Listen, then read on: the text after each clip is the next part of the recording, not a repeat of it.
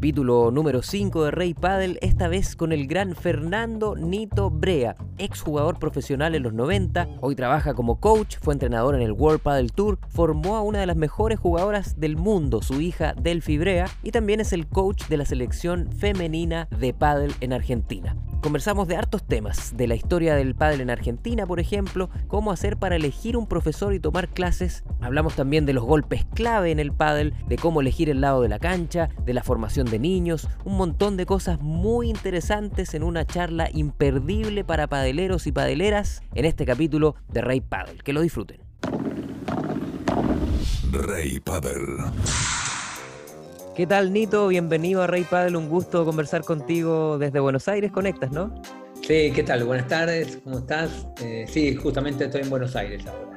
Bueno, Nito, como buen conocedor de, este deporte, ¿qué tiene el pádel que está enganchando tanto a la gente hoy día y en distintas partes del mundo, en culturas tan distintas, está pasando lo mismo? Bueno, a ver, el pádel, toda la, forma mediática, lo, rápido a veces que llega la comunicación con las redes, con todo, eh, hace que se, vean muchas más las cosas, pero desde siempre el pádel tiene algo que es un denominador común en, todo el mundo, que es un deporte de muy fácil acceso a pasarla bien con muy pocas herramientas, ¿no? Obviamente jugarlo en un nivel profesional requiere de muchísimo entrenamiento y tener todas las, aptitudes, todas las herramientas técnicas que tiene muchísimo el pádel y táctico, pero para nivel amateur es uno de los deportes que con poco no hace falta tomar un montón de clases para poder eh, acceder a divertirse, a pasarla bien. Es un deporte que también socialmente se juega de cuatro, no es tan difícil conseguir cuatro personas, se puede jugar en familia. Si bien es un deporte todavía no tan popular en todas partes del mundo, pero es más económico que otros deportes como para practicarlo, pero, pero bueno, tiene más que nada ese tema de que a cualquier edad se puede empezar a jugar y uno se la puede pasar muy bien, como te decía, con, con muy pocas herramientas. En los 90 Argentina era el epicentro mundial y prácticamente estaban solos en la práctica del pádel. Hoy día está España muy fuerte, hay otros lugares donde está explotando mucho. ¿Cómo, cómo ves que ha sido el, desarrollo en Argentina? En algún momento hubo un apagón, entiendo, por ahí a fines de los 90, pero ahora volvió a resurgir. ¿Y, cómo está el boom hoy día ya? Bien, sí, bueno, como bien decís, donde empezó a desarrollarse el pádel en todo sentido, ¿no? A, nivel amateur y donde nació el profesionalismo fue acá en Argentina. Eh, como bien decías, hoy el epicentro más que nada es España y, está más que nada en muchos países ya de, Europa, pero eh, acá en Argentina fue donde se inventó la, la primera cancha de, de, vidrio desmontable, que es la que hoy se ve, como bien decís, eh, el epicentro fue todo en Argentina en los 90, fue donde se hizo el primer circuito profesional, donde venía la gente de afuera, mismo de Chile, estaba Valdés, ahí el, gran amigo ahí, Caleta, estaba, venía para acá, tenía, o sea, había buenos jugadores que venían a Argentina a competir de otros países. Después sí, en los, ya te diría que por el 95, 96, más o menos empieza la crisis del padre en Argentina, por el 96 que, bueno, a veces yo lo, pongo mucho por el tema de, también un tema inmobiliario casi, de las crisis. Eh, acá en Argentina, una de las pocas crisis, porque no solemos tener crisis en nuestro país económicas, ¿eh?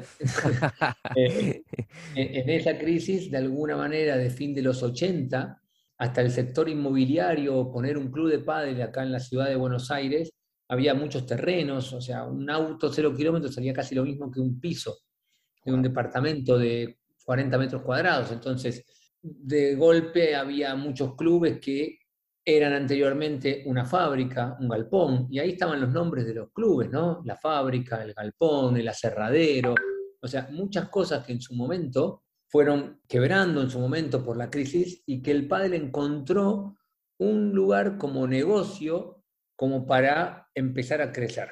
Ya por el año 96 se revirtió un poco el tema acá inmobiliario, empezó el auge inmobiliario, ya un departamento valía cuatro veces más que lo que valían los, los fines de los 80. Entonces, ¿qué empezó? La construcción. Entonces, había un tema de que una mala prensa también de las lesiones.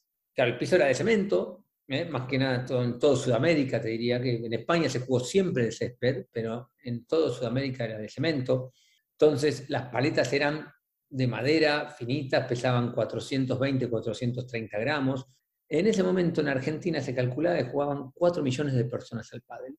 Y este fácil acceso al deporte hizo que una persona de 65 años con sobrepeso, que nunca había hecho deportes en su vida, terminaba de comer un asado el domingo al mediodía en la casa y a la vuelta tenía un club de pádel y podía ir y jugar y divertirse con el pádel. Entonces quizás se lesionaba. Claro, ¿qué pasaba? Después un traumatólogo veía que atendía pádel, pádel, pádel, ¿qué decía? El pádel lesiona. No, no lesiona el pádel, porque esa persona si hubiese corrido el autobús porque se le iba a la mañana, decimos que correr el autobús lesiona. Entonces, están comunicando mal. Entonces, no lesiona más que, o no lesionaba más que otros deportes, pero ese fácil acceso a que cualquier persona que nunca haya hecho deporte pueda jugar, divertirse y, pasarla bien, eso obviamente, si uno no está preparado, cualquier deporte que uno haga, tiene riesgo de tener una lesión. Entonces, hoy día, lo de la superficie ayuda un poco a que la mala prensa no tenga de alguna manera un asidero, ¿eh? si se quiere buscar de que el pádel lesiona. Yo creo que el pádel es un deporte que hace muy bien a mucha gente en lo social, hace que mucha gente después empiece a cuidar más, a, querer bajar de peso, a motivarse porque quiere competir, a dejar de fumar. Eh, eso para mí es, es, algo que pasó en Argentina, que todo eso hizo que la sobreoferta, el tema del, del, crecimiento inmobiliario, el tema de las lesiones, que empezara a bajar. Pero en ese momento empezó a crecer mucho en España de a poquito, de manera sostenida, ¿eh? y ya lo, a mitad del año, por el 2004, 2005, ya empezó a crecer mucho más allá. Y después, bueno, empezar a contagiar a muchos países de Europa.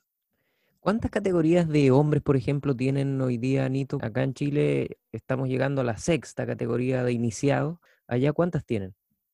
Acá en Argentina hay séptima, hay octava. Lo que pasa es que en realidad a mí me gusta más ver lo oficial, lo que hace, por ejemplo, la Asociación de Padel Argentino o la Federación Internacional de Padel, o los eventos que sean oficiales, que esto es algo que yo celebro, que está pasando mucho ahora eh, con el pádel en el mundo, eh, que empiezan a tener las asociaciones y federaciones un poquito más de peso. ¿Por qué? Porque este es un deporte que ha crecido de alguna manera de manera privada, casi te diría como negocio y atrás el deporte. Entonces, eso hizo que mucha gente fuera por libres, como me gusta decir. O sea, vos vas a hacer un torneo, si ya de sexta eh, hay gente que no se anota porque hay algunos que saben que lo ganan la categoría y la gente quiere tener ese queso de poder ganarlo más cerquita. Y bueno, va a haber alguno que tenga un club que dice, hago séptima. ¿Me entendés? Que ese de sexta que no iba ahí va a decir, bueno, me anoto en séptima acá que ya tengo chance. Entonces, a mí lo que me gusta es eh, la bajada de línea de las, de las federaciones oficiales, eh, porque después, si no, como te digo, en el terreno privado se pueden hacer un montón de cosas. Acá hay octava, pero bueno, no deja de ser algo que es una cosa comercial que también está bien que se haga, pero no de tema oficial. Nito, y parte del boom es que también se ve que han eh, salido muchos profesores a hacer clases. Y ese es un tema que tú bien conoces, ¿no? no todos quizás han, hecho algún curso, sino que hay gente que juega más o menos bien y se pone a enseñar y se pone a hacer clases. ¿Qué tiene que tener un buen profesor? Eh, ¿En qué fijarse el jugador que quiere tomar clases y progresar para elegir un profesor? Mira, la pregunta es buenísima, porque aparte yo justamente una de las cosas que más estoy dedicado ahora al 100%, más que a entrenar jugadores u otra cosa, es a formar profesores. Justamente ahí son oficiales los cursos que yo dicto de, de, FEPACHI, de la Federación de Chile también, de acá de Argentina, de Uruguay, eh, y, he dictado cursos por muchos lugares del mundo. Y Incluso en Lituania estuviste, ¿no? Sí, sí, sí. En Lugares Lituania, Bélgica, Suecia, la verdad que a veces el pádel ha crecido tanto, que ha abierto tantas puertas que yo no, no, no, hubiese podido imaginarme en los 90, a veces hablo con ex jugadores de mi época, estar viviendo esto, ¿no? Pero bueno, pero yendo ahí a la, a la pregunta tuya, hoy el pádel creció mucho más que la cantidad de profes que hay. O sea, hoy el ser profesor de pádel está muy demandado no solamente en Chile, en Argentina, sino en el mundo. O sea, hoy el mundo del pádel necesita profesores calificados, ¿sí? Y, y también todavía no hay tantos. O sea, acá una cosa es saber jugar y otra cosa es ser profesor. O sea, a veces a mí me gusta decir que hasta hay buenos jugadores que uno puede quizás aprender por verlos, por copiar, pero un profesor ya sería primero el que sabe cómo explicar las cosas que sabe. Hay gente que sabe de pádel, pero no sabe cómo transmitirlas. Entonces tenés que saber cómo transmitirlas y tener las herramientas didácticas y pedagógicas para lograr que a ese alumno le salga. Por ¿Eh? ejemplo, eh, no necesariamente que el número uno de, o de los mejores jugadores del país va a ser un buen profesor, por ejemplo. No, no, no, eso no tiene nada que ver, pero de hecho eh, los, hay muchos jugadores buenos que hasta yo les aconsejo hacer el, curso porque van a aprender más hasta para profesor. He tenido con, con, jugadores de los mejores del mundo conversaciones que me decían, no, pero esto, y le digo, a ver, pará, explícame eh, ¿cómo hacer una progresión para enseñar un revés? Ah, no sé, ni idea. Bueno, tenés que hacer el curso. Entonces, ¿cuál es la ventaja que tiene un gran jugador? Que la mayoría de la gente es muy visual. Entonces, quizás lo ve hacer el gesto técnico y puede copiar.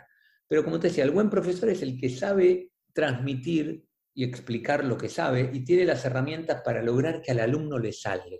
Todos pueden aprender. Este es un deporte que si hay un buen profe van a poder aprender ahí lo más importante es que chequen a ver si ha hecho cursos, ¿sí? si a veces ha, hecho los cursos oficiales de las federaciones, ¿sí? o nada más por recomendación, por el boca a boca, ¿sí? y empezar a, darse cuenta un poquito de con quién uno puede empezar a, entrenar. Pero es una asignatura que todavía el pádel hay mucho por hacer en cuanto a la formación.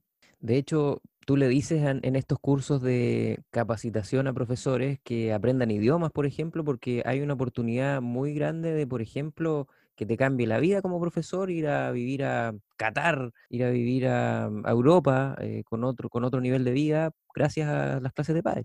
Sí, sí, sí. Yo siempre les digo que estudien idiomas, eh, inglés preferentemente como primero, porque, porque sí, justamente, y te digo, a ver, estos lugares como Qatar o lugares nuevos, como te digo, de, como te puedo decir Lituania, como te puedo decir un montón de países que hasta también el pádel está arrancando, ¿viste? Y hay muchos profes que yo les digo, créetela más, porque por más que no seas el mejor jugador, si sos buen profe y vas a trabajar duro, y vas a poder tener no solamente eh, un tema económico que puedas tener, sino ser reconocido por el trabajo. A mí me gusta decir que soy profe de pádel. O sea, yo puedo tener mi club, emprendimiento, y a mí me decís, llenas el formulario para entrar a Chile y te dicen actividad, profesor de pádel. Y me honra y creo que eh, es una profesión que, tenemos que hacerla bien para ser reconocidos. Entonces, esto el pádel hoy eh, tiene la posibilidad de dárselo a muchos chicos, o sea, que yo les digo que se formen, que tomen cursos y que estudien idiomas. En tu libro del 2013 que vimos ahí en, las redes sociales que está traducido al, holandés recientemente, eh, que yo se los recomiendo, lo pueden encontrar eh, vía digital para leer en, dispositivos digitales, de hecho así lo, encontré yo y se llama Sentido Común. Hablas mucho del acento emocional que tiene este deporte, de la mentalidad, que no es solo técnica ni físico, sino que también es mucha cabeza, Anito. Sí, bueno, a ver, es un libro que como no hablo de técnica, sino como bien dijiste vos, hablo primero de, a mí me gusta dividirlo casi como en tres partes, que es un tema de formación general de, que te diría que sirve, la tercera parte del libro sirve para cualquier deporte, ¿no? de, lo que es eh, jugar un deporte eh, y hacerlo lo mejor que se pueda. Después una parte de táctica, ¿sí? de todas las situaciones que se pueden dar en el pádel, y después de la parte mental, de cómo saber competir, de cómo jugar no sé, con mil situaciones. Eh, entonces, lo bueno que tiene que esos temas no pasan de moda. Cuando vos hablas de, conceptos, eh, no pasan de moda los conceptos. ¿Sí? A veces a mí me gusta, hay gente que dice, no, la técnica, no, la técnica es clave. O sea, para ser un jugador top es clave la técnica, pero para vos formar un jugador, el jugador es indivisible. Hay mucha gente que también pasa esto en el pádel, en el amateurismo. Vas a ver a alguien que técnicamente es muy bueno, y juega contra alguien que técnicamente es malo, muy malo, y quizás pierde 6-2, 6-2. Y dice, ¿cómo perdí con este burro que me puede ganar? Y hasta muchos se enojan con el pádel de esto. Pero yo le digo, le digo, mira, El jugador es indivisible y ser un buen jugador, la técnica es una parte. O sea, el jugador que está compuesto por la técnica, la condición física, la mentalidad, cómo compite, cómo hace jugar al compañero, ¿sí? O sea, a mí me gusta decir que vos tenés como una notita en cada uno de esos temas. Vos en técnica tenés un 9, yo un 3. Pero yo compito bien y tengo buena mentalidad. Tengo un 10 y vos un 3. Eh, tengo, y después el promedio yo voy a hacer un 7.50 y vos un 4.50. Voy a ser mejor yo. Vos vas a ser mejor técnicamente. Pero después voy a ganar yo, porque entiendo el juego, porque juego con conceptos, porque juego tácticamente bien. Y eso es lo rico de este deporte. ¿Por qué? Porque hay mucha gente que cuando empieza de grande un deporte, es muy difícil quizás tener la técnica perfecta o la potencia, ¿sí? porque uno la va perdiendo. Entonces, puede de alguna manera, con otros recursos tácticos, emparejar o hasta superar a jugadores que son más potentes y más técnicos. Y esa es la parte más linda de enseñar en el pádel. Todos estos recursos tácticos y de mentalidad y de saber competir para justamente poder tirar de ahí y más que nada para jugadores que empiezan de más grande, que nunca le van a pegar y sacarla por tres metros o la van a traer a su campo no lo van a hacer nunca. A mí me gusta decirle, mira, no, quiero aprender a sacarla. Le digo, no, no lo vas a hacer, pero ni, quizás en otra vida te puede salir. Pero ahora no, pero se, hay una vida también sin ese golpe. Podés aprender todo esto y vas a poder jugar igual. Entonces, eso me parece que es lo más rico de este deporte. Hay un pasaje que tiene que ver con esto, Nito, que tú dices, hay un golpe tan importante en este deporte y nadie lo entrena, que es el globo porque todos quieren pegarle fuerte y sacarla para afuera y todo, pero el globo fundamental, ¿y quién lo entrena? Nadie. Bueno, a mí me gusta siempre decir que vos vas a entrar a una cancha, vos pones una cámara en todos los clubes, y cuando alguien entra a su turno para jugar, que entra, lo primero que hacen todos es pegar, por ejemplo, un smash para la pared de su, de su campo y querer hacer como estas dormilonas, sacarla a la cancha. Es más, a mí me gusta detallar, eh, Sancho Gutiérrez, ¿eh? es uno de los grandes jugadores que tuve el privilegio de entrenarlo, hasta tiene la manía, de repente pelotean todo y él se queda último y ensaya dos, tres globos tirando la bola. Ale Galán también a veces, Lebrón también a veces. Lo más importante es eh, sentir que están bien con el globo. Para todos, para los profesionales es el golpe clave. Si vos no eh, conectaste bien con el globo, si no mediste bien el globo en una cancha descubierta que hay viento, si no encontraste el globo, no se puede jugar. Imagínate los amateurs, esto es lo que me gusta decir. Si eh, para jugar contra Lebrón, Sancho Gutiérrez calibra el globo, y a Lebrón, si tira bien el globo Sancho Gutiérrez, lo va a complicar. Imagínate cuando jueguen un amateur, que no vas a jugar nunca contra Lebrón. O sea, a mí me gusta decir, no, que el globo, le digo, pero pará, vos estás jugando contra el, el, encargado de ventas de la oficina que, no le pega como Lebron. El globo va a hacer mucho más daño en esas categorías. O sea, si es importante en profesionales que todos van a decir que el golpe más importante va a ser el globo, es mucho más para los amateurs. Pero bueno, son conceptos que, que hay que ir aprendiéndolos. Yo trato en el libro de poner ejemplos para tratar de que que me lo compres. A, mí me gusta cuando doy los cursos que digo, no es un curso de enseñar al padre, es un curso de venta. ¿sí? Yo les enseño a venderle, porque es difícil vender globos. Vos venís a comprar Smash, a comprar viboritas, a comprar sacarla por tres. ¿viste? No venís a comprarme un globo.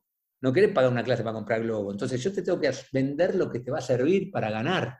¿Sí? Entonces hay que ser buen vendedor. ¿Qué tiene que tener un buen globo, Nito? No, el globo, el globo, mira, si te lo quiero sintetizar, eh, tiene que ser clave que el globo haga que el rival pegue estas bandejas retrocediendo de un más defensivo y te diría que tenga que saltar para pegarle. Se lo puedo resumir. O sea, si quieres, si lo vas a pasar, bueno, si es pasado que la tiene que dejar entrar, eh, sí, pero si no, no, el globo bueno no es solamente el que pasa al rival.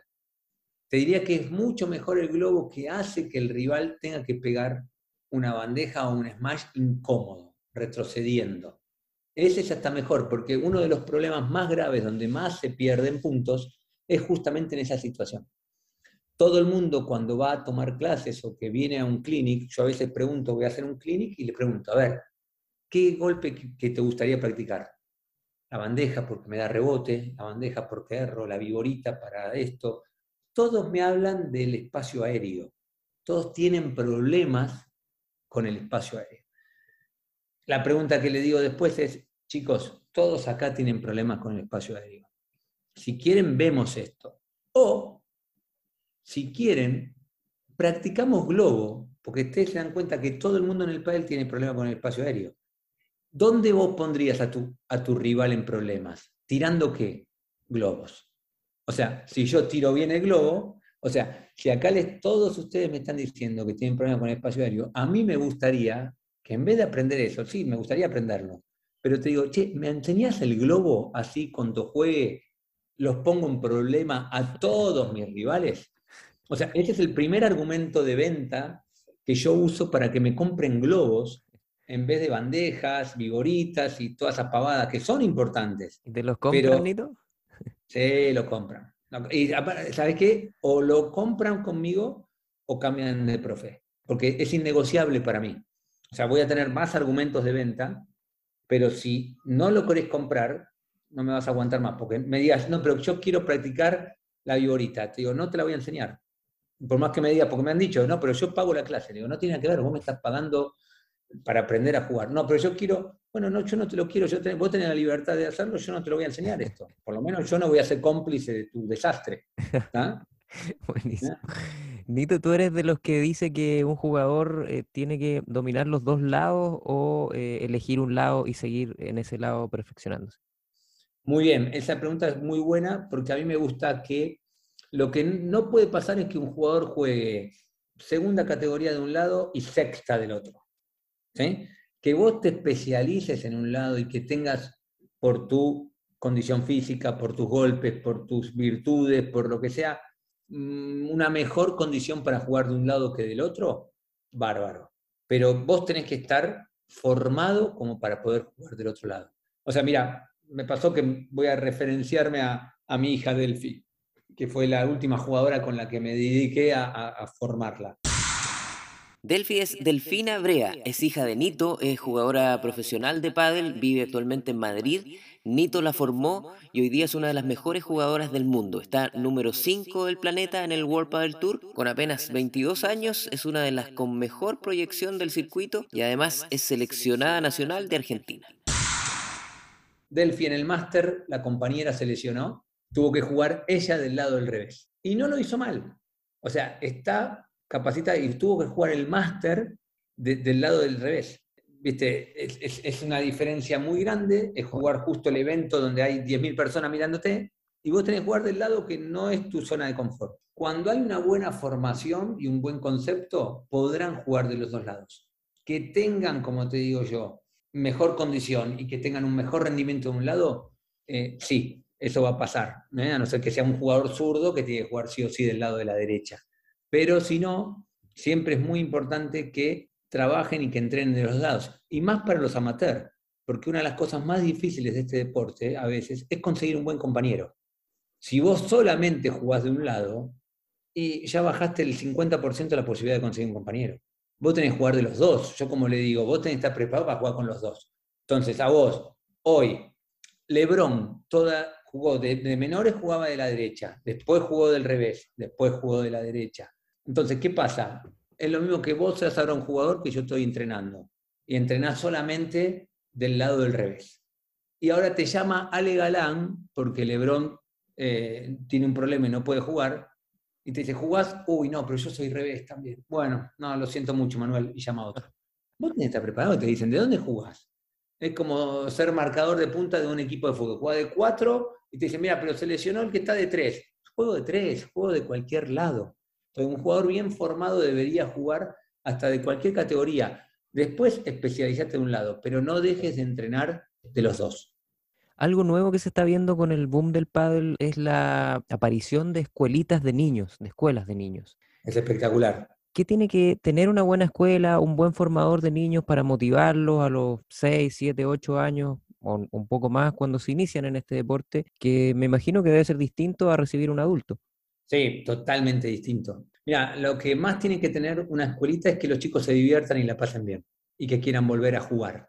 ¿sí? Y donde mucho se trabaja de una manera mucho más constructivista, como se dice, más con juegos. ¿sí? Eh, a veces, eh, yo me gusta ponerlo como ejemplo en los cursos, que a veces no se trabaja tanto en decirle cómo es la técnica, sino que a través de juegos, a través de lanzar, atrapar, hacer juegos para que los chicos se diviertan y que quieran volver. Una escuela de iniciación de pádel eh, no es muy distinta a una de iniciación de tenis, de vóley, eh, de básquet.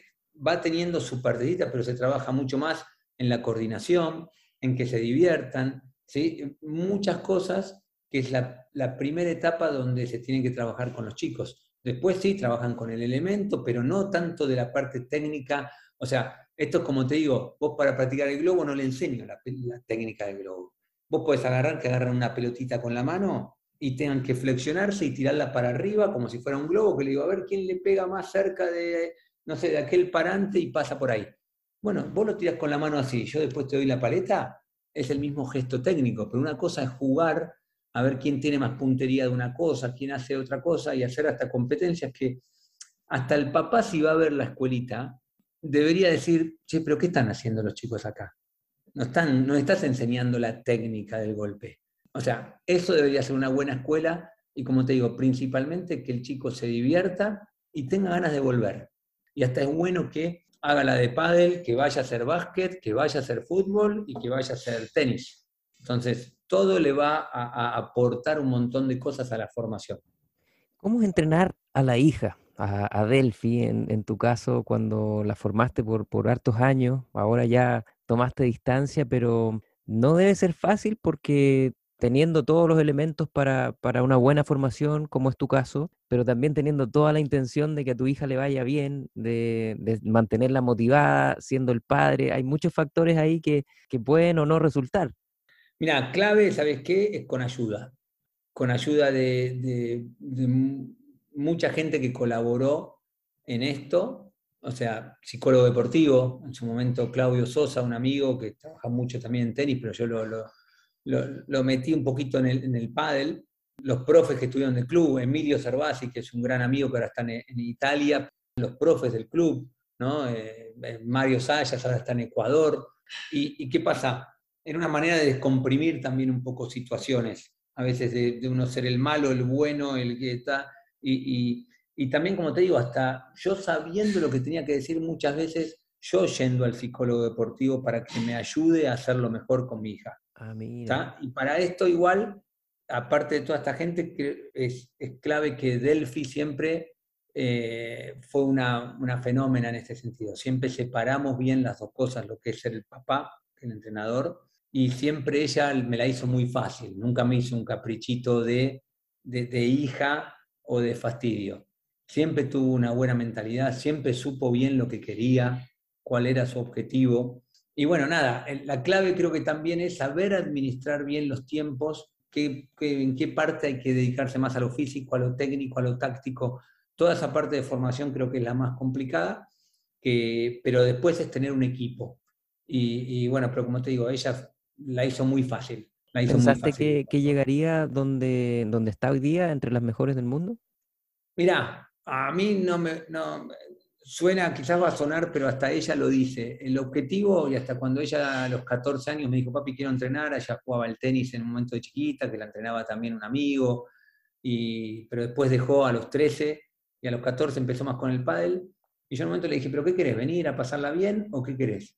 No, yo quiero ser la número uno. Y bueno, y entrenamos siempre y siempre para ser la número uno. A veces a mí me gusta cuando un jugador dice eso. Hoy día quizás hay, hay muchos para quitarse presión o lo que sea. Sí, el camino, uno se tiene que enfocar en el camino, ¿sí? del día a día, de cómo vas a jugar este partido. Yo no puedo pensar en que quiero ser número uno y me olvido de la pelota que tengo que hacer ahora. Pero el objetivo eh, tiene que ser claro. Y después vos trabajarás y haces tu mejor esfuerzo para ver hasta dónde puedes llegar, porque no estás solo. Todo esto, mucha gente quiere esto, pero igual no muchos lo quieren profundamente y se comprometen a todo el esfuerzo que hay que hacer y a las cosas que hay que dejar de lado en pos de lograrlo. y bueno, me mata, ella de chiquita ya íbamos allá con las giras, dejó también la familia al principio, dejó mucho. Y como te digo, eh, estoy contento por, por, el camino que está haciendo, creo que está, está bien, pero hay una parte que no me sorprende, porque sé lo que se preparó para esto y sé de lo que es capaz. Entonces yo sé que está contenta, estamos contentos con lo, con lo que está haciendo, pero todavía no es que vos decís, bueno, ya llegué. No, no, ella está en el camino. Aparte siempre apuntá para arriba que después vas a llegar más arriba, ¿no? Si apuntás para decir quiero ser número 20, eh, es más difícil. Nito, acá tenemos un juego que te damos un superpoder donde tú puedes construir el jugador o jugadora ideal, con los golpes que tú tomes de un jugador o jugadora de los mejores del mundo, tú bien los conoces prácticamente a todos, entonces te damos ese superpoder para que tú armes este jugador o jugadora, por ejemplo, con el saque de quien tú elijas. Y así vamos con los golpes. Saque, te puedo decir que uno que históricamente tuvo buen saque hasta que sigue jugando, que es un eh, mítico de esto, Juan Martín Díaz, siempre tuvo un, buen saque, pero te puedo decir de los de ahora, sí, qué sé yo, todos tienen un buen saque, ¿viste? Porque aparte es un golpe que, que, es bastante parejito, no es que hay uno que vos decís que hace todos aces, pero bueno, y también está muy relacionado a la presión de la volea que pones después, ¿no? Pero un, galán también viene todas las pelotas, vienen todas rápidas, es, complicado. ¿Y con la volea? No, y bueno, la volea, por ejemplo, también un Lebrón es rapidísimo, eh, un Ale Galán también es rapidísimo. Eh, son estilos, un Sancho Gutiérrez es muy bueno en otro estilo, eh, no en estilo de, la velocidad que te mata. Sí, te diría que un Lebrón consigue algunos ángulos que, que son muy complicados de lograr. Si tuvieras que elegir un globo, Sí, bueno, a ver, Globo, un Sancho Gutiérrez lo puedo poner como, como con el Globo, tranquilamente. Un Velasteguín, obviamente, que fue lo que le dio de comer el Globo durante años. O sea, que a mí me gusta siempre decir lo que la gente dice, no, pero el Globo, y siempre Vela terminaba de jugar un torneo y quizás decía, eh, este torneito con el globito. ¿eh? O sea, el Vela te diría que es el número uno de esto, sin duda, del Globo. Eh, y un Sancho Gutiérrez te lo puedo poner tranquilamente en la categoría Globo, un Martín Dineno, que es un defensor, pero si, si me vas a preguntar quién mejor defiende, también te lo voy a poner a Martín Dineno, eh, pero sí, Globo te puedo decir esos. La bandeja, ¿a quién eliges? La bandeja. Eh, bueno, en el Globo también hasta mi hija Delphi la puedo poner, que la quiero poner en algo, ya que está. Pero, bueno, a Velasteguín te lo tengo que poner, porque prácticamente su golpe se basa en la bandeja. Su smash de aproximación y su smash de presión es de bandeja. El vela, el manejo de la bandeja es, de los mejorcitos. Y el smash, el, remate. Y el smash ahí hay un podio entre, hay varios jugadores que son muy buenos en eso, ¿no? Un Lebron, eh, un Galán, eh, mismo Sancho Gutiérrez, que la diferencia la hace con, el smash. En las mujeres eh, te la puedo poner a, a Gemma Triay, es una, una, jugadora que también hace mucha diferencia con, ese golpe. Y la última, salida de pared. Mi salida de pared te puedo poner en mujeres a Alejandra Salazar, eh, a Ari Sánchez, así para vamos a hablar de las chicas. Ari Sánchez, la salida de pared derecha de Ari es, buenísima. De los hombres, al Vela no lo puedo dejar de poner. Eh, un Paquito Navarro que debe ser el jugador que mejor y el único te diría que hace ese golpe tipo smash para hacer la salida de pared, que es el que es la especialidad de la casa de Paquito, que es el que yo no me gusta enseñarlo porque no le va a salir a casi nadie, pero a Paquito sí. Así que ahí a Paquito lo pongo, que es otro de los grandes. La última, Nito, con esta explosión del pádel en el mundo, ¿dónde crees que va a llegar? ¿Qué crees que va a pasar con este deporte en una década más, por ejemplo? No, no, sin duda va a seguir creciendo cada vez en más países, cada vez en más lugares. Es uno de los deportes que más crece en el mundo o sea, yo a veces me gusta decir que lo que estamos viendo hoy, que te parece impresionante, en 10 años esto no va a ser nada, realmente. Eh, el crecimiento de lo que va a ser profesional, el crecimiento eh, federativo, ¿no? Como te digo, yo mencioné mucho que ahora hay una federación internacional de pádel que está, está muy fuerte en cuanto al profesionalismo, en cuanto a todo, en cuanto a llegar a ser un deporte olímpico el día de mañana que van a faltar años, pero como te digo, para mí ahora, lo que ahora nos parece wow, eh, yo creo que acá 10 años no va a tener comparación. Y en 10 años va a haber muchas oportunidades que puedan cambiar muchas vidas. Hacemos una entrevista en 10 años más para ver qué pasó. Ya me agendar. ¿eh? Esperemos estar acá para hacerla. ¿eh? Eso espero, eso espero. Gracias Manuel y, espero que, que te haya gustado y que todos disfruten la charla. A ti, jugadora, jugador, padelero y padelera, ya te puedes registrar en Desafío Padel, un nuevo sistema que va a ir midiendo tu nivel en un ranking que reúne a clubes de todo Chile. Entra a desafíopadel.cl y encuentra toda la información para ser parte de esta gran comunidad padelera. Recuerda seguirnos en nuestra cuenta de Instagram, arroba reypaddle, para estar al tanto de todos los detalles de cada uno de nuestros capítulos. También puedes encontrarnos hablando de paddle los días viernes a la 1.30 de la tarde en el programa Pauta de Juego en Radio Pauta 100.5 en Santiago, www.pauta.cl en todo el mundo.